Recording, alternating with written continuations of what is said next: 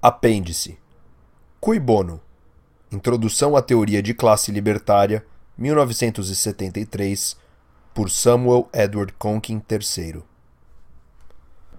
O libertarianismo foi denunciado por William Buckley como a priorismo extremo, em referência a Murray Rothbard, em notas para uma definição empírica do conservadorismo. De fato, os libertários podem admitir voluntariamente a substância da acusação, se não a implicação pejorativa da heresia. A premissa fundamentalista libertária de não agressão, de oposição inflexível a todas as formas de iniciação à violência e coerção à vida e à propriedade, dá ao libertário a análise de seu contexto social e busca formas de lidar com ele como uma lâmina excepcionalmente afiada. Com isso, ele pode eliminar a gordura das desculpas e das defesas especiais de várias ideologias e reter apenas a carne magra das contribuições genuínas para o seu entendimento. Talvez nenhuma outra ideologia, nem mesmo o marxismo, tenha tal qualidade de integração e autoconsistência como indica a espantosa rapidez com que essa nova e complexa teoria é transmitida a novos libertários. O que segue é um excelente exemplo do uso da navalha de Rothbard ao sintetizar uma abordagem e compreensão em uma área quase desprovida de fontes libertárias. O autor prontamente reconhece que sua única contribuição original para este campo é a de colação e organização de escritos dispersos absorvidos durante seu amadurecimento intelectual, que teve a sorte de coincidir com a do libertarianismo. Acima de tudo, o reconhecimento é concedido ao Fórum Libertário Dr. Murray Newton Rothbard e aos estudiosos que ele inspirou. 1. Um, análise econômica da teoria de classe libertária. O Dr. Rothbard notou, pela inspiração que ele obteve de John Calhoun, que o Estado, que reconhecemos como monopólio da coerção legitimada, divide os homens em duas classes o saque sistemático do público em geral pelo Estado e a subsequente distribuição dessa riqueza necessariamente distorce a alocação da propriedade que existiria em um mercado livre. Num livre mercado, libertários são unânimes que todos os bens e serviços são trocados voluntariamente. Uma análise das trocas involuntárias é fornecida em Poder e Mercado, do Dr. Rothbard. No mínimo, os recursos consumidos pelos indivíduos que compõem a burocracia do Estado constituem um ganho líquido por parte desses detentores de poder ou não se envolveriam na prática e constituem uma perda líquida para suas vítimas, mesmo se os restos fossem distribuídos tão equitativamente quanto possível. Na prática, muito mais é consumido pelos estatistas e seus beneficiários escolhidos, sendo perdidos pelas vítimas. Esta é a divisão fundamental observada por Calhoun e Rothbard. A divisão da sociedade em uma classe exploradora, daqueles que recebem um ganho líquido pela existência do Estado, e uma classe explorada, daqueles que incorrem em uma perda líquida pela existência do Estado. Surge imediatamente a acusação de que quase todo mundo na moderna economia mista complexa faz ganhos e perdas com as ações do Estado. Separação e contabilidade é extraordinariamente difícil. Os libertários devem concordar, mas responder que, em primeiro lugar, pode-se melhorar o caráter moral da própria vida, esforçando-se para compreender suas fontes de riqueza, maximizando as não coercivas e minimizando as coercivas. E, segundo, aquelas que desfrutam ou sofrem um extremo desequilíbrio, pode ser discernido e tratado. Aqueles que estão, obviamente, sofrendo a pesada opressão merecem a atenção prioritária daqueles humanistas libertários preocupados em ajudar e aliviar as vítimas do Estado. Aqueles que, obviamente, estão ganhando de forma esmagadora pelo Estado, a classe governante, podem ser, com razão, suspeitos de dirigir a política do Estado e se tornarem alvos prioritários daqueles ativistas libertários interessados em alcançar uma sociedade justa. 2. Análise histórica da teoria de classe libertária. Aqui, o Dr. Rothbard recorreu fortemente aos estudos do sociólogo alemão Franz Oppenheimer, The State, e de seu discípulo americano Albert J. Nock, Nosso Inimigo, o Estado. Oppenheimer distinguiu dois meios de adquirir riqueza, os meios econômicos e os meios políticos. Estes correspondem à riqueza adquirida voluntariamente pelo mercado e à riqueza adquirida coercitivamente pelo uso da força. Eu tenho gostado de usar o paradigma a seguir para fazer uma sinopse da tese de Oppenheimer.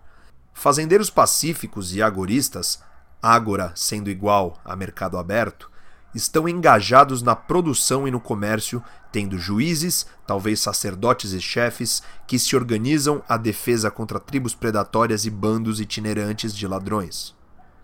Esses bandos de selvagens atacam essas comunidades produtivas para seu próprio ganho parasitário, pegando toda a riqueza removível, incluindo escravos, e consumindo riqueza através de fogo, estupro e assassinato. Mesmo se constantemente bem-sucedidos, os líderes desses invasores logo percebem que acabarão por ficar sem fontes de riqueza. O primeiro passo em direção à civilização é então tomado ao deixar para trás riqueza e população suficientes para reconstruí-los, para que possam ser atacados novamente. Os parasitas deixam de ser fatais para os seus hospedeiros. É claro que a ameaça de um ataque anual durante a colheita, por exemplo, é um pouco desestimulante para o incentivo das vítimas produtivas. Os bárbaros mais esclarecidos avançam para o próximo passo, ocupando as comunidades agoristas, institucionalizando e regularizando o saque e o estupro, por exemplo, tributação, droit de seigneur, esses governantes buscam combater o desânimo, o ressentimento e a rebelião, aliando ou comprando os sacerdotes para exaltar a classe dominante e convencer as vítimas de que estão realmente se beneficiando das presenças desses protetores da ordem. Mais tarde, na história, a função de criar uma mística entorpecente é tomada pelos intelectuais da corte à medida que a religião diminui. Os saqueadores podem surgir internamente também. Talvez os chefes de guerra e o sacerdote nativo, vendo os exemplos em torno deles, convençam os moradores de que eles também precisam de uma força permanente para defender a comunidade contra a invasão pelos estados estrangeiros. Criando a mesma mística, os protetores se tornam os saqueadores e um novo estado nasce. A teoria de Oppenheimer complementa perfeitamente a análise de Calhoun e Rothbard, explicando as origens dos atuais estados. Para um estudo dos estados-nação modernos e a operação de suas estruturas de classe, nos voltamos para os historiadores revisionistas. 3. Contribuições revisionistas à teoria de classe libertária.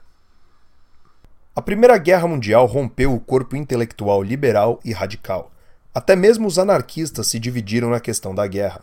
O grupo anti-guerra entre os historiadores começou a investigar os registros para provar a correção de sua posição e demonstrar aos defensores da guerra mais idealistas como eles foram enganados em servir aos aproveitadores da guerra plutocrática, chicanas políticas e imperialismo armado. A desilusão generalizada com o Tratado de Versalhes ajudou tais revisionistas e obteve aceitação geral de suas exposições. Charles Beard, Harry Elmer Barnes, Sidney Fay, J.W. Penn e W.L. Langer nos Estados Unidos, J.S. Ewart no Canadá, Morrow, Beasley, Dickinson e Gooch na Inglaterra, Fabrelus, Renouvin e Demartial na França, Steve, Montgelas, von Vergerer e Lutz na Alemanha e Barbagallo, Torre e Lumbroso na Itália. Esses historiadores tornaram-se bastante refinados, especialmente quando líderes surgiram nos poderes derrotados para revisar os termos do tratado e, entre aspas, apaziguadores nos poderes vitoriosos para acomodá-los. A Segunda Guerra Mundial causou uma nova divisão com Beard, Barnes, dentre outros, permanecendo ou tornando-se revisionista na Segunda Guerra, com outros se prostituindo após a Nova Guerra para acabar com todas as guerras. Desta vez, as potências vitoriosas conseguiram impor um apagão histórico através da extensa influência dos intelectuais da corte em universidades cada vez mais financiadas pelo Estado e revistas históricas sobre os revisionistas. Os corajosos dissidentes eram difamados como simpatizantes nazistas finamente disfarçados, embora muitos tivessem credenciais liberais e social-democratas impecáveis. O revisionismo da Frente Pacífica teve alguma medida de sucesso, mas o revisionismo da Frente Europeia continua a ser uma atividade desonrosa. O revisionismo da Guerra Fria é um pouco menos aceito do que a Primeira Guerra Mundial porém mais do que a investigação e exposição da Segunda Guerra Mundial. O mais encorajador é que os historiadores da nova esquerda e marxistas desviacionistas, que foram atraídos para o revisionismo por sua antipatia pela Guerra do Vietnã, começaram a olhar para as raízes da política externa moderna. À esquerda, Weinstein e Gabriel Coco integraram a história revisionista na política externa com a investigação da classe dominante interna. À direita, os Birchers tornaram-se gradualmente menos histéricos em sua teoria da conspiração, abandonando sua teoria diabólica da internacional comunista para expor as tramas dos plutocratas dos Estados Unidos. Os altos círculos de William Domhoff começa a síntese das várias vertentes do revisionismo em uma única tese sóbria, acrescentando os levantamentos sociológicos das investigações de Power Elite de Wright Mills, Domhoff, um esquerdista, dedica uma seção de seu livro a um teórico da conspiração direitista anterior, Dan Smoot, e acha muito disto agradável. Desde então, Smoot foi substituído pelo Ninguém Ouse Chamá-lo de Conspiração, de Gary Allen. 4. Teoria da classe libertária. Aplicação à política interna. Beard remonta à secessão americana do Império Britânico com sua interpretação econômica da Constituição. Os libertários tendem a começar com o período de relativo laissez-faire do final do século XIX nos Estados Unidos, explorado por Coco em seu magnífico Triunfo do Conservadorismo, Coco se desvia do marxismo ortodoxo, alegando que os capitalistas perversos não estabeleceram seu governo devido à inevitável concentração de poder econômico sob o capitalismo, mas planejaram ganhar a ajuda do Estado ao destruir um mercado semilivre competitivo que era muito bem sucedido e que ameaçava a estabilidade a longo prazo dos seus lucros. Coco aponta devastadoramente que os regulamentos maciços de transporte e legislação antitruste defendida pelo movimento progressista antimonopolista foram ativamente apoiados por poderosos empresários como Andrew Carnegie, Mellon, Morgan e Rockefeller. Em 1905, a Federação Nacional de Cívicos, NCF, foi formada para combater as tendências, entre aspas, anarquistas orientadas ao laissez-faire, Associação Nacional de Manufatureiros, em sua maioria pequenos empresários com pouco interesse em querer crescer. Os membros do NCF foram incitados a apoiar os regulamentos e a legislação trabalhista para integrar a aristocracia trabalhista como parceiros menores na emergente nova classe dominante. Ao longo dos anos, os altos círculos desenvolveram o Conselho de Relações Exteriores para influenciar a política externa de Estado dos Estados Unidos, vinculada internacionalmente a grupos similares na Europa Ocidental por meio dos Bilderbergers, e o Comitê para o Desenvolvimento Econômico da Política Interna de Estado dos Estados Unidos. Recentemente, Ralph Nader ficou surpreso com a descoberta de que a maioria dos conselhos reguladores é dirigida pelos próprios setores que foram criados para controlar. Só podemos começar a imaginar o que a multidão CFR-CED está fazendo com os controles de preços salariais. A CLAC, CL e C é composta por igual representação de grandes negócios, grandes sindicatos e do governo. Que surpresa! 5. Teoria da classe libertária. Aplicação à política externa. O financiamento da Primeira Guerra Mundial tem algumas histórias incríveis associadas a ela. Por exemplo, havia os irmãos Warburg, um financiando o esforço de guerra alemão, o outro financiando o esforço dos aliados. Havia minas de bauxita na França que forneciam alumínio para os aviões de guerra alemães e as atividades dos, entre aspas, mercadores da morte, fabricantes de munições vendendo para todos os lados, seriam cômicos se os milhões de mortes pudessem ser dissociados. A teoria revisionista moderna começa com as tentativas do Banco da Inglaterra de restaurar o valor da libra. A inflação maciça da guerra tornou impossível restaurá-la ao seu valor pré-guerra em ouro e exigir as reparações da Alemanha levaram a um boom de hiperinflação e desmantelamento que esmagou a economia alemã e levou ao Putsch de 1923. Ashley Montago, do banco, reuniu-se com financistas americanos na Geórgia com o objetivo de desvalorizar a moeda norte-americana para melhorar a posição relativa da libra esterlina. Neste momento, os britânicos estavam abatendo os seus satélites da Europa Oriental, criados entre a União Soviética e a Alemanha por este traiçoeiro tratado, para seguir sua política econômica. A inflação do painel do Federal Reserve nos loucos anos 20, um boom impulsionado por essa mesma expansão monetária, levou ao crash, depressão e os saqueadores fascistas da NRA e autoritários da IRS de Roosevelt invadiram as casas para tomar o metal ilegal, o ouro. E claro, as autarquias fascistas europeias, arrancadas do controle dos plutocratas do mundo, engajadas nas competições de troca com seu próprio interesse em mente, provocaram a Segunda Guerra Mundial em retaliação. Desta vez, o complexo militar-industrial americano não foi desmantelado. Ver pontos de vista revisionistas de James Martin para um discurso verdadeiramente horripilante reimpresso que foi dado em 1940, defendendo justamente isso e dizendo aos empresários que o levassem, isso sendo a nova ordem mundial vindoura. Uma nova ameaça internacional à paz foi necessária e, menos de dois anos após o fim da Guerra Mundial, ao fim de todas as guerras, Churchill anunciou que uma cortina de ferro caiu em toda a Europa.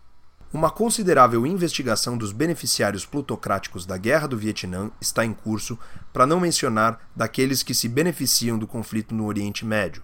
Alguns libertários já começaram a projetar os interesses da elite do poder da classe exploradora para prever a próxima guerra.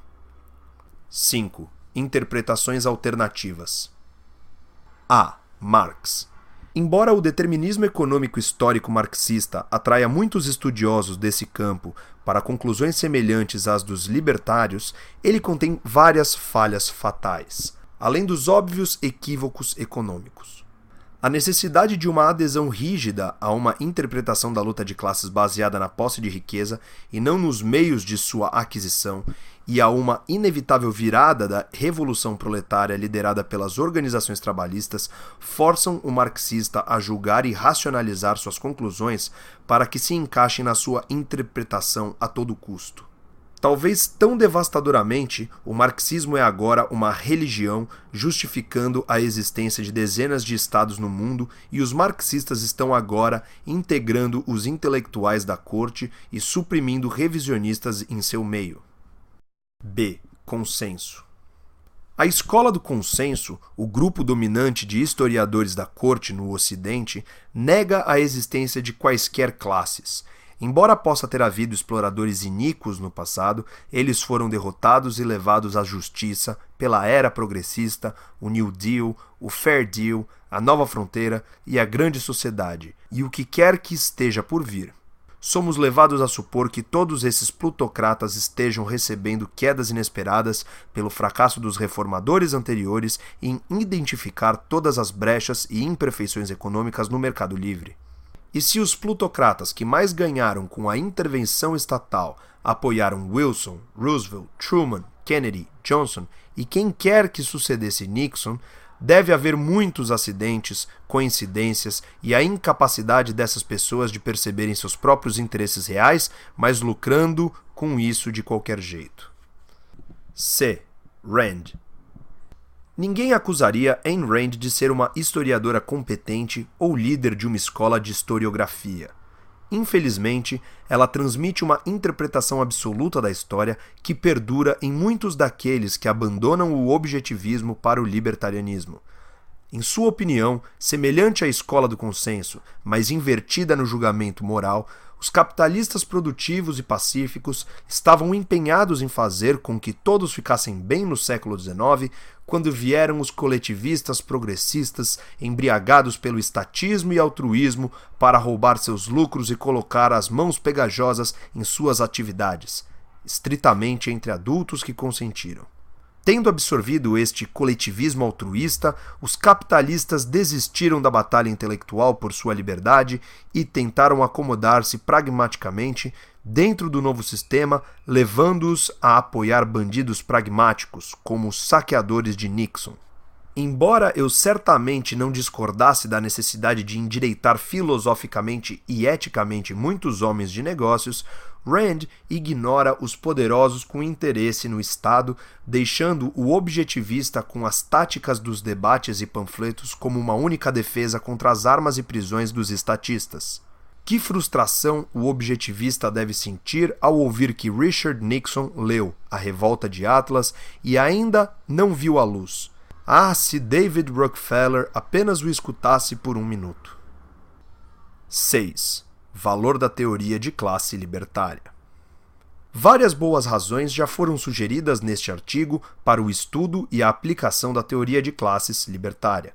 Compreender a natureza do inimigo nunca prejudica em lidar com ele. Entregar o posto de interesse investido em uma questão para expor os vermes plutocráticos rastejantes pode transformar a pressão pública, forçando a elite do poder a acomodar a dissidência e abandonar as atividades insustentáveis. E vocês que, de fato, são integrantes da nova esquerda e Birchers, ciente do problema e podendo explicar a conspiração, classe dominante, devem ajudar ainda mais no recrutamento apontando para os intelectuais da corte como ferramenta dos interesses que deveriam renunciar em sua suposta busca pela verdade e pelo iluminismo, poderiam sacudir algumas academias e comprometer a credibilidade desses modernos bruxos curandeiros que oferecem seu sofisticado voodoo. Murray Rothbard conclama o ativista libertário a queimar com paixão pela justiça. Se esta é a nossa missão, então a teoria de classe libertária é indispensável para a descoberta daqueles que nos castigaram com o estatismo e cujas mãos encharcadas de sangue estão embolsando o espólio. A justiça antiquada é necessária para uma nova liberdade. Este artigo apareceu pela primeira vez em New Libertarian Notes, número 28, dezembro de 1973. Movement of the Libertarian Left. Ágora, Anarquia, Ação.